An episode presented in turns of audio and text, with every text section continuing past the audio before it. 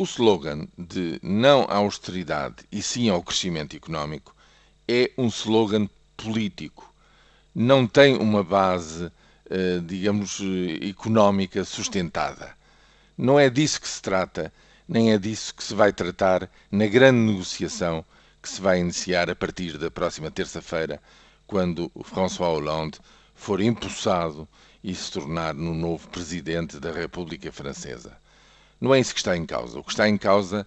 é saber qual é o ritmo certo para que os, as diversas componentes da zona euro, cada um dos países, atinja uma base saudável no seu exercício de contas públicas,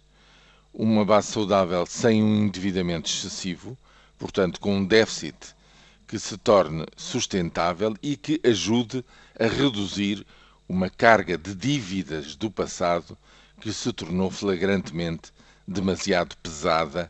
para manter os mercados financeiros confortáveis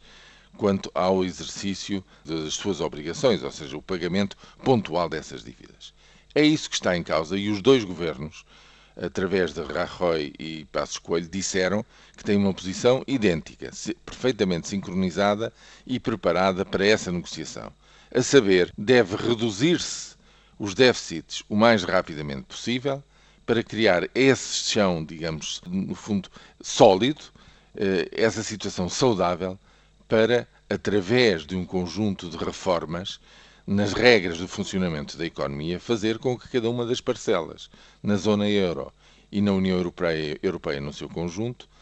os diversos países, as suas componentes, possam voltar a um crescimento mais forte, mais dinâmico e mais apoiado uns nos outros, com mecanismos, digamos, generalizados em favor de todos, com mais investimentos do Banco Europeu de Investimentos, com uma oferta monetária, digamos, adequada para que não falte o dinheiro, digamos, para esse, esse surto, eh, digamos, essa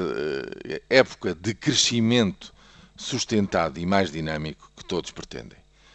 Os dois governos tornaram perfeitamente claro de que lado estão nessa negociação e essa negociação, a partir da próxima semana, vai ser o grande tema da política económica na Europa para as próximas semanas e para os próximos meses.